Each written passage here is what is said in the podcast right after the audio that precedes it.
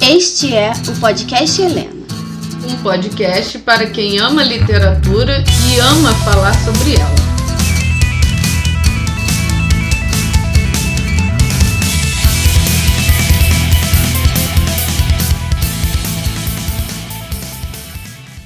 Oi, gente! Hoje a gente vai falar sobre escrita criativa. No dia 25 de julho, a gente comemora o Dia do Escritor. A data foi escolhida para homenagear autores brasileiros, estimulando ações que contribuam para a divulgação da literatura brasileira aqui no país. A data foi escolhida devido à realização do primeiro Festival do Escritor Brasileiro. Foi patrocinado pela União Brasileira de Escritores e aconteceu no dia 25 de julho de 1960. Por isso, hoje nós decidimos falar um pouquinho sobre o processo criativo. Vamos conversar sobre como cada uma de nós se organiza para conceber uma história. Vamos lá, Elaine? Vamos lá. Eu não sei como que acontece da Elaine, mas cada livro meu passou por um processo diferente. Eu publiquei cinco livros, né? Mas a gente tem várias outras coisas que a gente vai escrevendo ao longo da vida. Desses cinco, eu tenho dois livros infantis.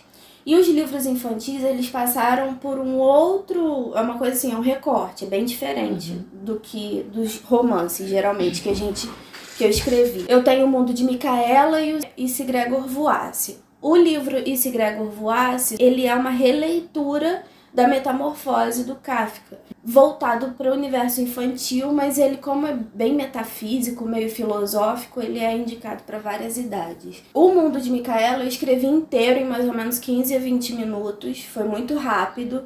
E aí eu mexi pouca coisa depois. A história tava na minha cabeça há algum tempo. E na hora que eu sentei e escrevi, foi tipo, saiu tudo de uma vez. Tava tudo. O livro já tudo tava pronto. pronto na minha cabeça. Já o Gregor Voasse, por ser esse livro mais metafísico, ele demandou um pouquinho mais de necessidade de aparar aquelas pontas do texto. Eu escrevi de uma vez só e aí depois eu vim acrescentando e mudando algumas coisas durante mais ou menos um mês. Para escrevê-lo, eu mantive o livro, né, a Metamorfose do Kafka do meu lado e algumas anotações. Então, eu fiz muitas anotações, eu li aquele livro diversas vezes, fui anotando os pontos principais que eu queria salientar no livro infantil. Claro, eu segui um roteiro bem prontinho, sabe? Um roteiro bem bem especificado com esses pontos que eu queria destacar. Uhum. E aí, assim, foi o livro que eu mais segui o roteiro. Eu até achei o roteiro dele aí outro dia. Eu segui muito bem o roteiro, deixei tudo muito especificado, porque eu tinha um objetivo Sim. de usar cada. Que assim, na hora de eu ler a metamorfose, eu não fui destacando só os pontos que eu que me chamavam a atenção. Eu fiz muito curso, fiz muitas aulas sobre ele, li bastante livros sobre ele.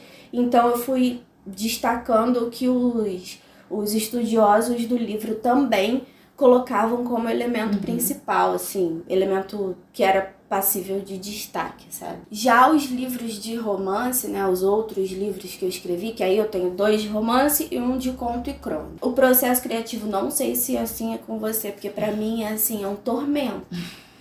É desesperador. É um tormento. Sabe? Porque você não consegue descansar, você dorme, você sonha, você come você faz tudo pensando naquela história. Exatamente. Os, os personagens criam, assim, vida na uhum. sua vida. Né? Você tá lavando louça. Lavar louça é, assim, o principal. Eu começo a lavar louça, aparece alguma coisa que eu tenho que colocar. Quando eu tô escrevendo, eu fico atordoada, né? Aí eu mantenho bloquinhos e papéis espalhados pela casa pra, né? Surgiu, blá, vai lá e escreve. Qualquer momento um diálogo pode surgir ou alguma coisa importante.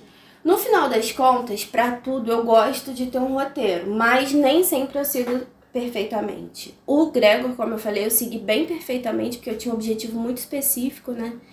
Os livros de romance têm esse tormento, né, por aparecer aparecem, você meio que a história já fica na minha cabeça, eu já sei o que, que eu quero fazer.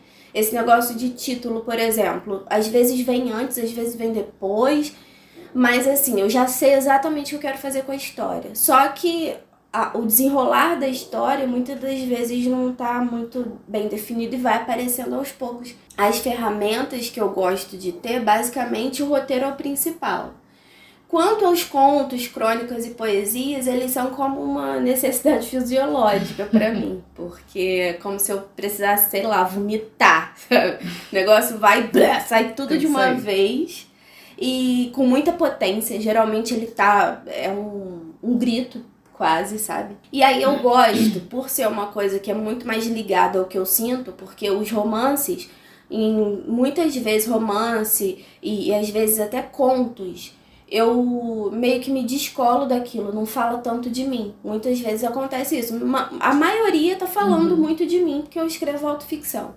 Mas tem aquele, aquelas obras, igual o meu livro A Voz da Minha Alma, é um livro que é bem descolado de mim, não, não tem muito a ver comigo. Eu coloco ali muitos sentimentos que têm a ver comigo, mas a história em si não tem. Às vezes, por ter essa, essa potência muito subjetiva da minha parte, né? É minha, minha subjetividade que tá ali. O texto fica um pouco truncado, fica meio sujo, dá uma sensação de que tá sujo, sabe? Uhum. Precisa dar umas, uma limpada. Aí, então, conto, crônica e poesia são é, coisas que eu deixo meio que guardado uma semana e aí depois eu releio e venho, sei lá, cortando, é, ou acrescentando, fazendo essa. lapidando mesmo o uhum. texto. É, de, de um modo geral, o meu processo é um pouco parecido, ele se assemelha. Eu sempre fui mais de escrever poemas. A gente até comentou isso no outro podcast, né? Que falamos de poesia. A poesia é desde sempre, desde criança, né? Que eu, que eu já tinha aquelas ideias. E a poesia, minha relação com o poema é assim, ali parece que já está ali. Uhum. Né? Eu, eu faço o primeiro verso e, e logo vem o outro, e o outro, e um vai seguindo o outro, e pronto, de repente eu acabei. E é engraçado que é tão rápido que se você não escrever logo, se você perder aquele verso, Sim. acabou. Nunca mais você vai recuperar. Você pensa nele, mas já foi. Ele é incrível isso. Eu, eu sempre achei incrível. Né? Tanto quando você fala dos bloquinhos, eu sempre saio, é, levo bloquinho, caneta. Hoje em dia a gente tem o celular que ajuda muito, né? Deu uma ideia ali, a gente corre lá e anota. Mas em casa é bloquinho para todo lado, caneta, porque do nada pode surgir uma coisa e aí você vai ali e anota rapidinho. É, o poema é muito aquela relação de emoção, de sensação, reflexão, é, vem assim e, e, você pensa em alguma coisa e vu, saiu. É a tal é, necessidade fisiológica. Exatamente, eu tenho essa relação com poema. Tem poema que eu preciso trabalhar, que eu vou lá e vou lapidando, busco alguma coisa ali no, no formato, no vocabulário. Tem isso também. Mas normalmente é como se houvesse um sussurro assim e pá, saiu. Depois eu releio. Normalmente poema eu escrevo muito rápido, depois eu releio e falo, nossa, legal. Ou então te estranho. Ou então, né, os mais variados é, assuntos e, e emoções refletidas. A escrita em prosa veio um pouco mais tarde, né? Ah, aquela coisa de experimentação. Eu já adolescente também eu, eu comecei a rascunhar alguma coisa, mas nunca foi muito para frente.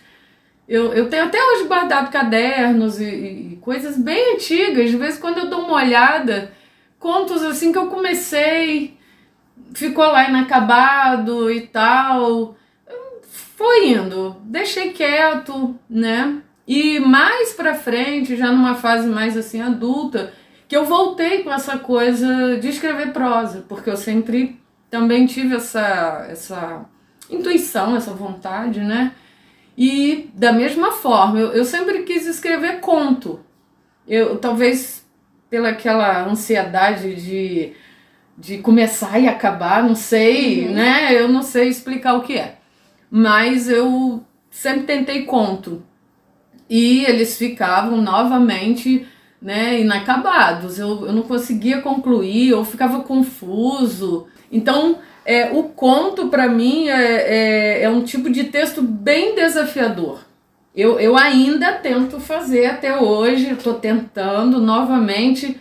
É, tem uns personagens, assim, umas histórias rondando a minha cabeça já há algum tempo. E eu tô lá no exercício. Eu acho que o conto para mim vai ser mesmo aquele exercício de escrita, né? Vou, vou continuar tentando é dizer algo complexo, maior, num tipo de texto curto. Uhum. Isso para mim é bem, é, eu acho bem difícil. Crônica, também gosto muito de escrever, porque a crônica eu acho muito semelhante, em alguns aspectos, com o poema, para mim. Porque ela também, ela vem pronta, ela acontece. E eu escrevo rapidinho e normalmente a crônica é uma página, uhum. né? E embora seja um texto curto, e seja um texto também tem aí seus limites com a narração, mas eu, eu olho a crônica de uma forma muito diferente do conto, não sei explicar. Aquela dificuldade toda com, com o conto, com a crônica já é algo assim. Pá também, escrevo do início ao fim. Ah, eu quero falar de uma cena, quero falar de uma frase, de, um, de uma coisa qualquer. Eu vou lá e consigo esmiuçar rapidinho, deslizo por, por aquele texto bem de maneira bem mais fácil. Eu tenho dois romances de ficção publicados, que é Enquanto os Homens Dormem, tem o volume 1 e o 2, né? Nome, nome sugestivo, mas é, foi muito legal. Eu curti muito fazer esses romances. E esses romances, na verdade, nasceram da minha tentativa de escrever conto. a primeira personagem que nasceu foi a Ângela. E é tão engraçado como eles ficam vivos na nossa memória que quando eu penso nela, eu, eu a vejo assim dentro da minha mente. Uhum. Eu falo, se eu soubesse desenhar, eu iria desenhá-la. É, ela e os outros personagens mais assim fortes, né, que foram surgindo, a cor dos olhos, a, a pele, a altura, cabelo, né, a gente tenta descrever o, o máximo precisamente possível, né? mas eu tenho assim muito a, a, imagem né, dela. E ela nasceu de uma história vampiresca, né? É, é uma, uma vampira, ela surgiu e, e eu falei, gente, quem é essa Ângela? E, e quando eu comecei a escrever, eu falei, ah, vou fazer um conto. Umas duas, três páginas, talvez cinco páginas. Vamos lá. Eu tinha ali algo em mente. Quando eu comecei a escrever a história dela, parece que eu abri uma porta para um outro mundo. A sensação que eu tenho é essa. Porque quando eu comecei a falar dela, a contar a história dela, os outros personagens foram surgindo e eles também tinham as suas histórias, as suas vivências e os outros, e uma história foi entrelaçando na outra, e outros personagens. Eu falei, gente, e eu lembro que eu escrevi assim, alucinadamente. É. É essa e, sensação. É, e é um tormento, realmente, que se fala, ai, eu tô com sono. Eu lembro que às vezes eu ia dormir muito tarde, mas aquela coisa, tem que trabalhar de dia, então tem que escrever agora. Eu vivi muito isso com essas histórias, né? E, e foi muito legal. Eu me lembro muito da sensação, que era uma coisa assim, muito viva, né?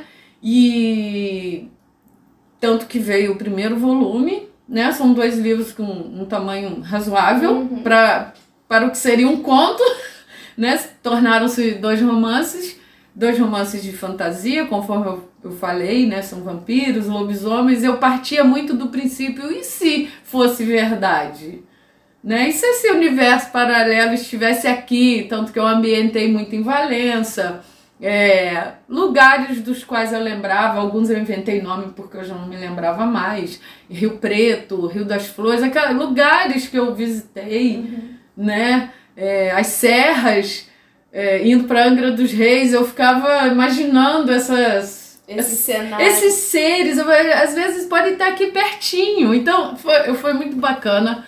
É, eu gostei muito dessa dessa experiência de escrever aventuras, né, fantasias. Igual você falou, é muito comum surgirem ideias do nada. Tipo, parece que, que vem do nada. Você acorda cedinho para ir para trabalhar, aí de repente, ai, vem, vem uma frase legal, um verso, ou um diálogo, ou uma coisa assim. Aí você fala, gente, mas eu tô indo trabalhar, peraí.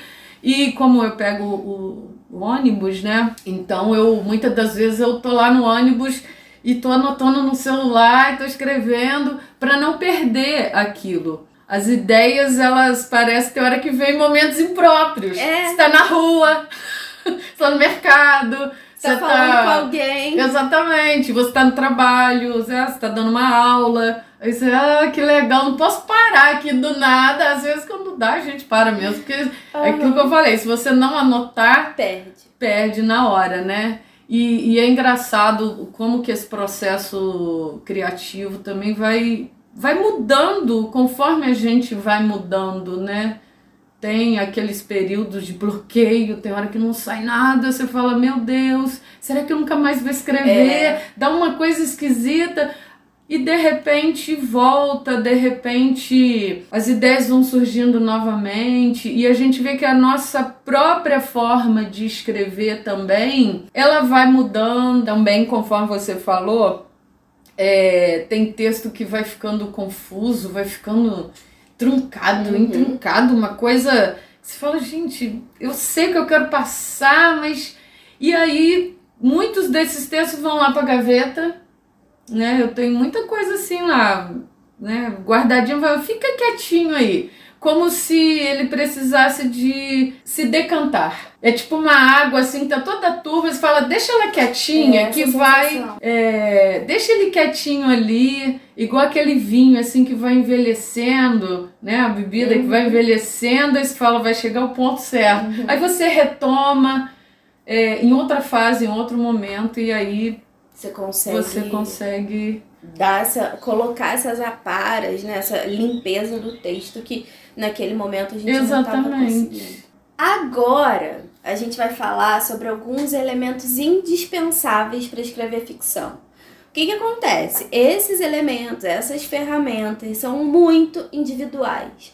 Eu gosto de falar muito isso porque eu tô dando umas mentorias sobre escrita criativa e aí, né, o, o celular começa a pipocar de Uhum.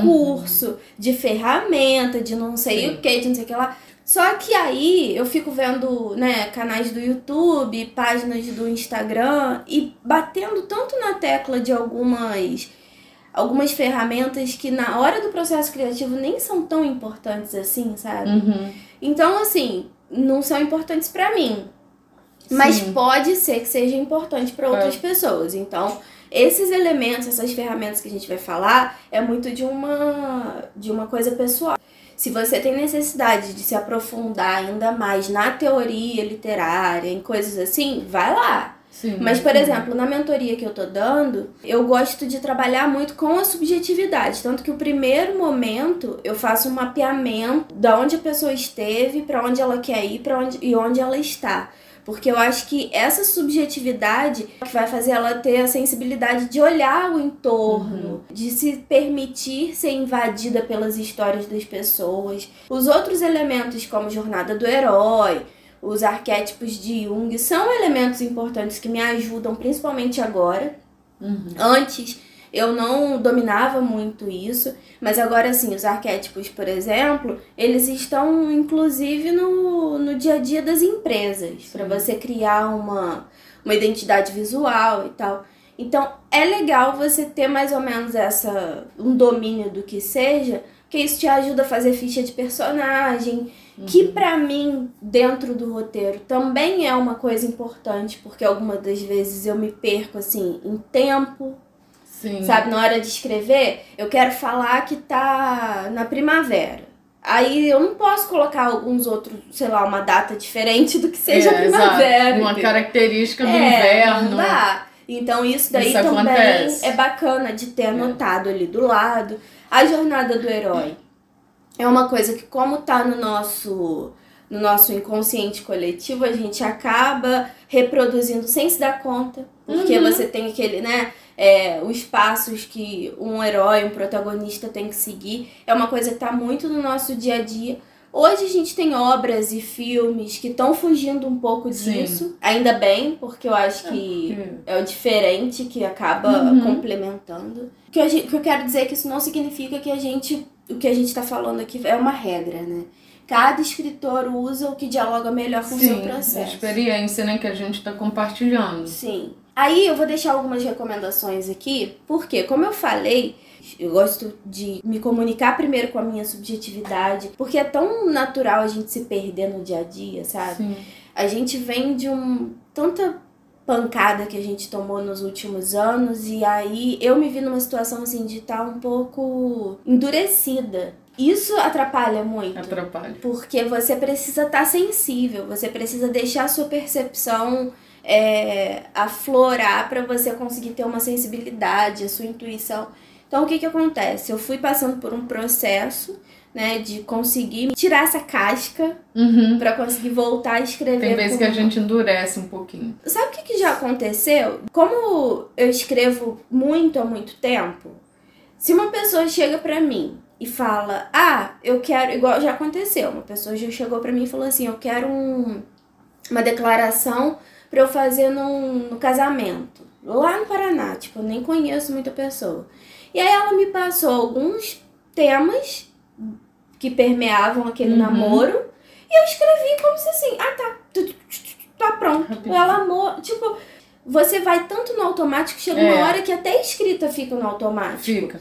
Então você precisa meio que tirar essas camadas que estão em você para você ter mais sensibilidade. Eu vou indicar um vídeo aqui, principalmente, que é o perigo de uma história única, que vocês vão me ouvir falar disso 500 vezes em vários podcasts, porque esse, esse vídeo ele é essencial, ele é maravilhoso, é um vídeo da Chimamanda.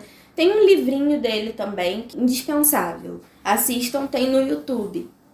E aí tem um, um, um documentário que é o Com a Palavra Arnaldo Antunes, que é um documentário assim, meu Deus, é maravilhoso. Eu acho que eu já até recomendei em outro podcast. Ele saiu da Netflix, nem sei onde vocês conseguem assistir, mas dá uma olhada. Ele tira essa casca da gente mesmo, ele vai lá direto na nossa Uhum. subjetividade de escritor.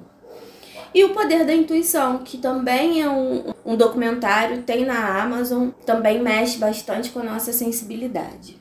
A nossa sensibilidade, né, que é o que antecipa a criatividade, ela tá vinculada com o nosso inconsciente. Por isso que eu gosto de recomendar esses documentários e vídeos, porque eles dão aquela quebrada e eles vão acessando a nossa intuição e o nosso inconsciente. Então, como a sensibilidade ela tá muito ligada ao inconsciente, a gente tem por outro lado as percepções vinculadas ao consciente. Então é o que a gente está vendo, é o que a gente está sentindo de primeiro, assim, né? Elas ocorrem de maneira mais ordenada e determinam a nossa autorregulagem. Os dados sen- sensíveis, eles se organizam no nosso consciente e aí vão gerando percepções que permitem a gente apreender o mundo à nossa volta. É bom a gente falar sobre a afetividade, que é a associação entre esses sentimentos mais íntimos, tipo tristeza, medo, alegria, né? Vai fazendo essa associação entre esses sentimentos e as experiências anteriores, que é o que a gente chama de Uhum. memória. E aí vai guiando a nossa busca pelo sentido das coisas. Então, a afetividade ela é muito isso. A gente pega o repertório que a gente tem e associa com o que a gente está sentindo na hora. Vai gerando hipóteses e a gente se transporta para o mundo da imaginação. Quando precisamos buscar na memória o contexto dos fatos, ou seja, cada vez que relembramos, a gente vai criando novas situações e é a afetividade que fica responsável por esse mecanismo. Quando a gente manifesta a arte, a gente está aliando todo o nosso repertório emocional, a nossa afetividade, as sensações, a percepção e vai criando uma linguagem única. No caso da literatura, estamos comunicando a nossa subjetividade e o mundo ao qual estamos inseridos. É aquela história. Uma obra literária, ela nunca é desvinculada do seu espaço, do seu tempo Uhum. e da subjetividade do escritor. Não tem jeito.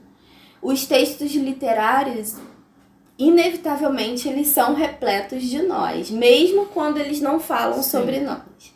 Mas ele só faz sentido quando alguém lê. Eu acho que isso que é o, o maravilhoso. Isso é ótimo. É, é o texto literário, ele não tá pronto quando a gente tá escrevendo. Não. Ele tá pronto pra gente. Uhum. Mas ele vai sendo modificado e ele vai sendo complementado, ele vai ganhando outros sentidos quando ele vai pro leitor. E eu tenho muito essa sensação, depois que o livro é publicado, que ele não é mais meu. Isso é como soltar um filho É. no mundo. Enquanto ele tá comigo, ele é minha É. história, mesmo que não esteja falando sobre mim. Mas aí depois que ele, que ele tá ali físico na minha mão, eu olho e falo. E aí as pessoas começam a comentar. É isso. E aí você fala, não é mais meu, é. cara. Saiu estão, de mim, mas estão é falando sobre. É nossa, estão tendo leituras é. e, e interpretações que muitas das vezes fala, nossa, que legal, é, não tinha pensado nisso é. quando eu escrevi isso. O leitor é algo... vira um coautor. Exato. E essa experiência realmente é maravilhosa. E aí, uma das coisas que mais me fascinam como leitora é ver que eu estou construindo um texto de um cara que escreveu aquilo, sei lá, em século XIX, sabe? É um negócio que eu falo, caraca, eu tô construindo um texto com ele. É. Isso sim é uma máquina do tempo, sim. sabe? É maravilhoso. Eu acho importante falar sobre esses elementos, como eu falei, da subjetividade, aí vincular a afetividade com a memória, que a gente quando tem noção disso, a gente tem mais clareza no que a gente está olhando e principalmente isso eu acho uma parte muito importante.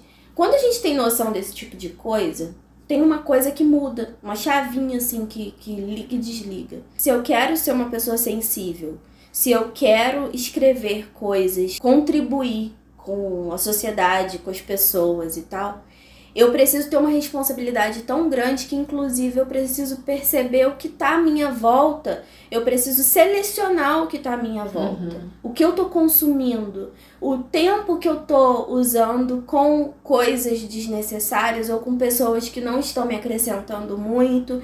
Então você começa a selecionar Sim. o seu repertório, o que está à sua volta. E eu acho que isso é o mais importante. Isso foi a chavinha que me ligou assim esse ano, sabe? Eu falei, eu não posso perder o meu tempo com coisas que não vão me acrescentar, porque eu preciso de um repertório. Quando eu for escrever, eu preciso de um repertório, uhum. uma afetividade, uma memória. Eu preciso construir o meu futuro e as coisas que eu vou escrever, elas são construídas de acordo com as escolhas que eu tô fazendo hoje. Sim. Então isso é bem legal, é bem importante, isso faz uma, uma meio que revolução na nossa vida. Faz sim, isso vai, isso que você falou vai complementar muito a, a minha fala, porque essa questão né, do, do repertório, né? Eu também tenho isso em mente, essa coisa do que a gente consome, isso reflete muito naquilo que eu vou levar depois na minha escrita. Uhum. Isso é muito interessante. Eu queria citar, assim,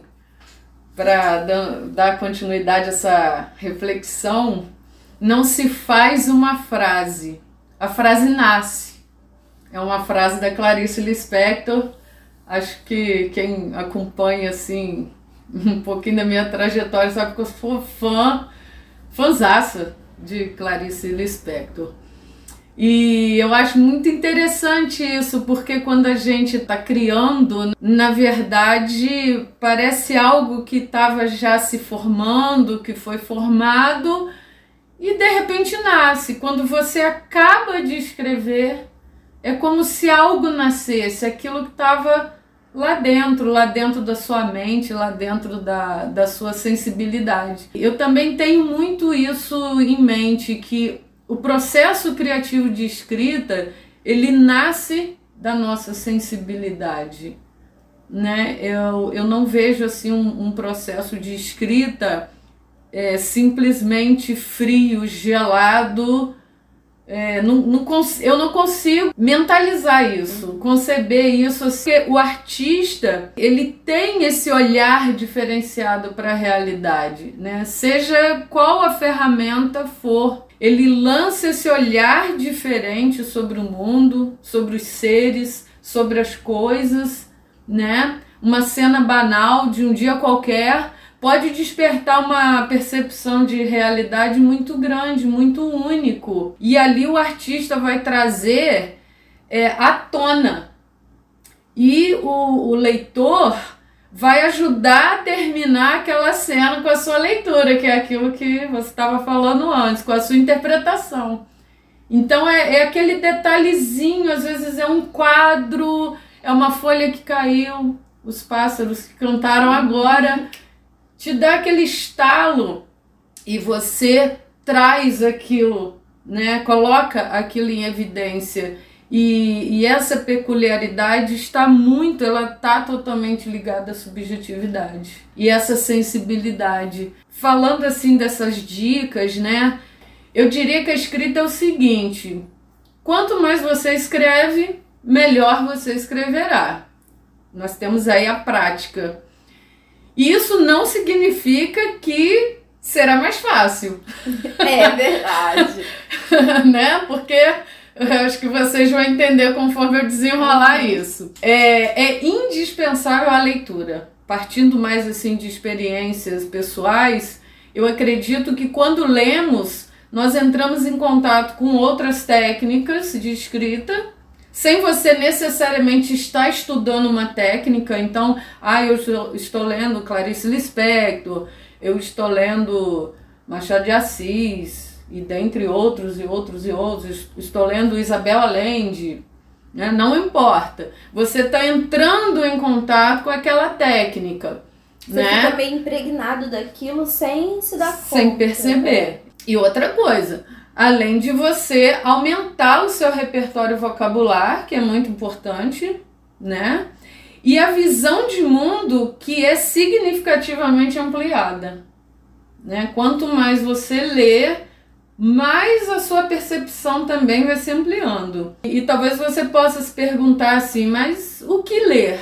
E eu diria, nossa, tem muita coisa hoje em dia e com acesso bem melhor do que já foi há alguns anos. Dando meu exemplo, eu sempre gostei de histórias vampirescas. Eu li várias histórias. O, o legal dessa dica, assim, que eu acho importante é, é isso é, é importante ler, é importante você não ler apenas um, se prender a um ou outro autor ou autora, mas você ampliar. Ah, eu gosto de histórias vampirescas, então eu vou ler a, saga Crepúsculo, que fez sucesso naquela época, teve muita crítica. Poxa, mas nós temos aí Anne Rice, que para mim, nossa, fabulosa. Nós temos aí várias e várias outras histórias desse universo, inclusive histórias clássicas lá do século XIX, né, com as quais a gente vai entrando em contato, entrando em contato, vai lendo. E esse repertório, essa, esse universo todo fantasioso dentro da sua mente, ele dá aquela explosão, porque você tem várias e várias e várias visões, interpretações né, de uma mesma coisa, de, um, né, de uma mesma história, só que são vários e vários desdobramentos, e dentro de todo esse universo, de repente, nasce aí uma, uma história que você talvez já estava meio inspirado a escrever, mas estava meio sem ideia, e de repente, de repente você desenvolve. Então, essa questão da leitura, eu acho que é muito importante a pessoa buscar ler e não se manter presa a, a um escritor só, você realmente buscar outros. E um detalhe muito importante, que aí entra naquele, naquela fala que você estava mais ao final, que é a questão de o que eu ando consumindo. Porque assim, às, às vezes a gente começa com uma historinha legal, bacana, né? Mamão com açúcar, tudo bem, tem, tem a sua validade ali dentro daquele momento, dentro, né, claro, daquele contexto, mas você vai ficar toda a vida nesse nível. Então a gente vai começar a transpor os níveis. Não, vamos agora, ah, dando ainda o exemplo do vampiresco, que é algo clichê e tal, né? Mas é, quem gosta do, desse tipo de fantasia gosta, é legal. Particularmente também gosto. Poxa, eu vou para um outro nível. Eu já conheci tal saga, mas agora eu vou ver outra saga ah, agora eu vou partir para um, uma história clássica, porque já é um outro nível, uhum. né? Então, essa questão dos níveis de leitura também é muito importante, você não ficar é, sempre numa coisa só. E outra coisa, é, nós começamos a ler a partir de temas que gostamos, mas é legal a gente se arriscar por outros terrenos, né? buscar outros temas, outros assuntos, é, outros escritores e escritoras, começa a vasculhar, porque esse universo, ele, ele é muito, eu diria que ele é infinito. É. E fora né? que esses outros mundos, né, que a gente vai conhecendo com a leitura, olha, isso vai dando um repertório pra gente. Eu, te, eu tava lendo Crime e Castigo, que finalmente, depois de sete meses, eu consegui terminar de ler, Coisa porque boa. foi um livro que me, me atordoou muito, foi um livro que me consumiu muito. É, eu fiz muita, muito curso, muitas aulas, então isso acabou demandando muito tempo. E assim, é um livro que fala sobre um crime e um castigo. Sim. Mas ele me acrescentou tanto, Uhum. tanto, que você para pra pensar. Eu escrevo romance, eu escrevo, né? Os meus livros geralmente tem aquele romancinho romântico mesmo, né? E, pô, Crime e Castigo tá passando um pouco longe disso. Nem Sim. tanto, mas enfim, passa um pouco longe disso. Ele me, me somou demais, porque Uhum. ele é tão psicológico, ele traz a, esse tormento e tal, que você acaba transformando, adaptando pro que você escreve. Sim. Muito genial você conseguir acessar histórias que não dialogam tanto com o que você escreve. Isso te acrescenta Sim, muito. É muito importante. E isso faz você fugir do clichê na hora de escrever. Sim, exatamente. É essa busca por outras perspectivas e arriscar-se sim. Ah, a leitura de outro nível, né? Às vezes você precisa de um suporte, busca um suporte. Sim, busca, não, não desista, porque assim a gente começa a atravessar degraus para não ficar sempre naquela coisinha e sempre seguindo o mesmo padrão. Então, assim, buscar por bons livros. Nós temos grandes escritores, escritoras, sejam nacionais, sejam estrangeiros, né? Buscar variar, arriscar-se num, num outro autor que aborda de uma forma diferente. Isso eu acredito que acrescenta, acredito não, é, é uma experiência mesmo, né? Para mim é um fato. Isso acrescenta demais. Ah, mas essa leitura é muito densa, vai devagar, busca o suporte. E tem um vocabulário assim, peraí, ótimo, isso não é ruim, isso é bom, a gente está aprendendo palavra nova, a gente tem acesso ao dicionário, busca é, conversar com outras pessoas também que leem aquela leitura para poder você dialogar e, e trocar ideias e tirar dúvidas, né? Ir para uma narrativa inquietante, por que não?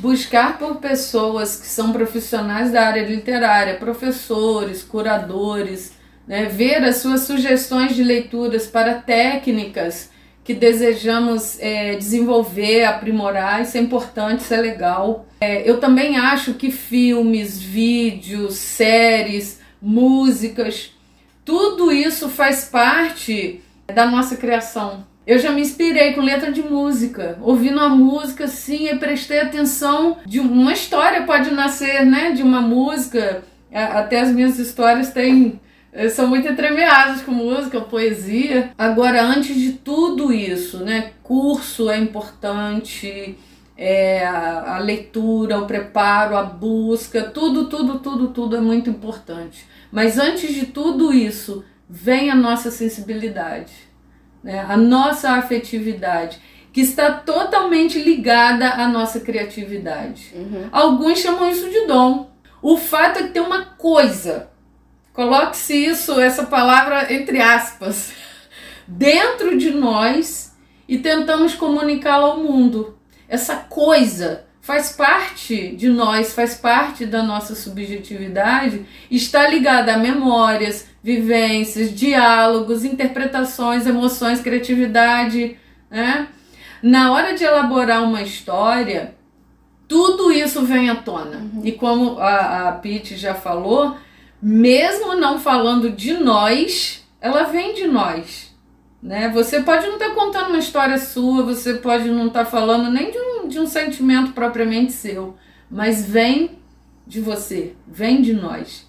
Né? E como todo dom, a, a escrita nasce com a gente e ela é lapidada com as nossas leituras, com as nossas vivências e com a prática. É, isso é muito legal, porque a gente pega aquilo. Ah, não, a pessoa tem um dom. É muito fácil falar que a pessoa tem um dom como se aquilo viesse bonitinho, prontinho, a pessoa não tivesse trabalho nenhum. Não é assim que funciona. A pessoa tem um dom, tudo bem. Mas a pessoa tem que exercitar esse dom e tem que lapidá-lo, é. né? Eu acho que essa é a questão, porque fica parecendo como uma coisa gratuita. A pessoa sentou ali, escreveu, veio do nada, pronto, acabou. Não é assim que funciona mesmo, né? É prática, é escrita, reescrita. Ai, ficou ruim. É, quando a gente escrevia com a mão, né? Peguei essa fase de escrever à mão. É, tinha até a maquininha de escrever, né? Depois. É, a gente embolava papel, jogava fora, escreve de novo. É, hoje em dia o computador é uma beleza, você faz cópia, cópia, cópia, de repente aquilo virou uma bagunça dentro do computador. É versão 1, versão 2, é. versão 3, é uma loucura. Mas é isso é, que o escritor faz, né? Mesmo tendo essa, essa coisa que eu coloquei entre aspas, inerente, que precisa sair que a gente chama de dom mesmo, né? Na falta de uma outra palavra, mas não é uma coisa assim que vem do nada prontinho. Tem que praticar. E aí a gente é, busca melhorar o nosso repertório. Peraí, deixa eu buscar algo mais desafiador. Isso é muito bacana. E, e essa coisa de escrever, né, de, de, de criar e tudo mais, é como um ritual se você não fizer, o seu dia fica incompleto, fica torto. Uma sensação que falta algo. Nossa, quando você perde uma ideia, então, quando você perde uma Nossa. frase que era a frase, porque não é assim, é a frase, é o verso. É. Né? Fica. Gente, a gente termina o dia assim. Que sensação é, horrível. É como não fechar uma porta, oh. é como deixar uma janela aberta num dia de chuva. É, é uma sensação assim. Deixar uma, uma panela no fogo queimando é. a comida.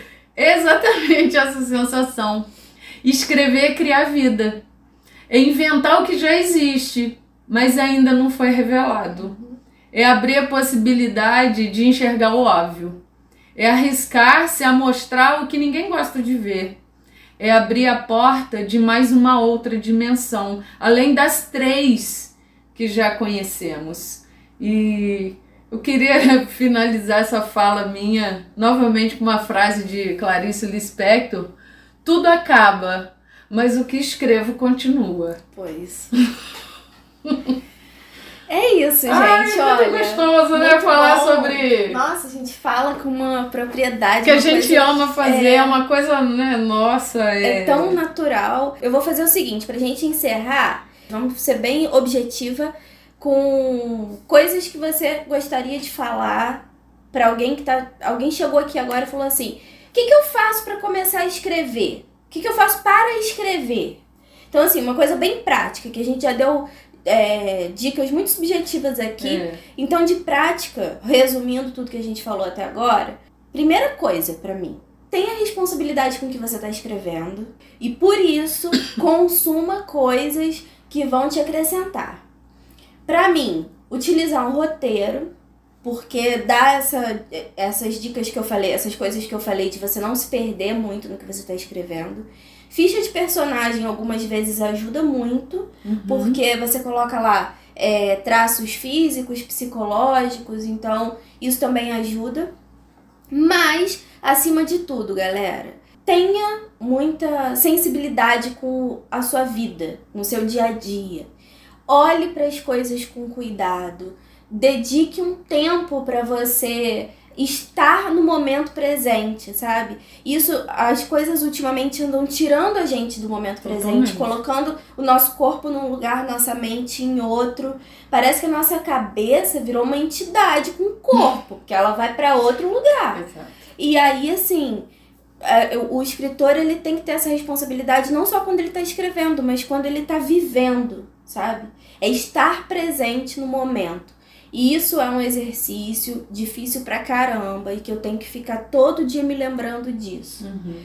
E é isso, gente. Para mim essas dicas são essenciais. Vocês falem aí, comenta com a gente, coloca lá no isso. Instagram o que, que você faz para escrever melhor. E você, Elaine? É, primeira coisa, você teve a ideia, escreva. A gente escreve escrevendo. Então, sim, escreva, exercite. Depois a gente parte para aquela autocrítica, tá bom, não tá bom, mas escreva. A, a segunda coisa, ainda bato em cima da leitura. Leia, busque ler e leia é, livros variados, busque novos níveis de leitura, desafie-se, né? saia desse, desse conforto de sempre ler a mesma coisa, história bonitinha, vocabulário fácil. Parta para outros níveis, outras histórias, outras realidades. É um desafio, uhum. porque torna-se algo muito instigante quando a gente desafia a gente mesmo. Vou escrever um tema difícil. Vou escrever esse personagem é terrível, mas eu vou escrever. É, disciplina, uma coisa que eu venho aprendendo. Eu sou muito indisciplinada para certas coisas. E eu ando buscando esse equilíbrio de não, de não ser aquela coisa ali tão de me cobrar, aquela coisa o tempo todo, para você não se tensionar demais. Mas a gente também não pode ficar relaxado demais. Uma, uma busca de um equilíbrio. E dentro desse equilíbrio é a disciplina. Tem dia que eu, eu fico lá pensando em alguma coisa e dá preguiça, às vezes eu tô com sono, tô cansada, ou então eu acho que eu tô com aquele bloqueio, ai, tô sem ideia. Não. Escreva um pouquinho todo dia, que seja um pouquinho. cinco minutos, dez minutos. Não é eliminando o tempo, é dando um exemplo, uma uhum. página, um poema. Enfim, essa disciplina é muito importante. E conforme a gente vai todo dia se disciplinando, fazendo aquele exercício, a coisa vai se tornando muito mais natural, muito mais assim, tranquila, não fácil, né? Porque não é a questão do fácil, mas é a questão de uma vez que vai se tornando mais hábito e você começa a organizar melhor as suas ideias, né? Então acho que essa questão da disciplina é importante. É uma coisa que eu aprendi esse ano que foi difícil, porque uhum. ainda mais quando a gente é muito jovenzito, a gente meio que é. reluta com isso. Mas eu a minha vida tá me mostrando que é real o que os adultos diziam, porque agora eu sou uma adulta, né? Há, há algum tempo já sou adulta, mas demorou para essa essa atmosfera de adulto invadir minha vida, mas assim, não depende da motivação, é a disciplina. É a disciplina. Infelizmente, é. gente, eu sei que isso é ruim, mas é se você tem um objetivo, Sim. não dependa da motivação, porque a motivação, você acha, você vai acordar um dia que você depende de muita é. coisa é. para motivação. Você não tá você motivado. Não de você. É, você não tá motivado todo dia, às vezes nem para ir numa festa. É. Dando um exemplo assim de algo de lazer. Né? A, a motivação é algo que a gente tem que criar condições para poder Sim. estar. Não, eu vou fazer. É, eu vou a disciplina fazer. não, a disciplina é. depende de você. E, e eu acho que a disciplina depois acaba por ligar-se à motivação. Porque você sente falta daquilo. Não, e você vê resultado. Vê né? resultado. Você vai chegando certeza. mais próximo do seu objetivo. Isso. Então, assim, não dependa de motivação. Disciplina, é disciplina. para tudo na vida é a chave. Exatamente. Encerramos? Encerramos. Ai, que papo gostoso. Muito bom. Senão a gente vai ficar o dia inteiro falando, vai ficar o dia né? inteiro aqui. Gente, então esse foi mais um podcast Helena. Espero que vocês tenham gostado. Compartilha com a gente o que você acha sobre o processo criativo. Aproveita esse dia 25 de julho, divulgue algum escritor Isso. nacional, fale sobre algum livro nacional que você gostou muito, que a data ela foi criada exatamente para isso, para a gente divulgar a literatura brasileira. A gente aqui fala muito de literatura brasileira, a gente vai continuar falando. E é isso. Um beijo e até a próxima. Abração tchau, tchau. a todos. Boas leituras. Boas leituras.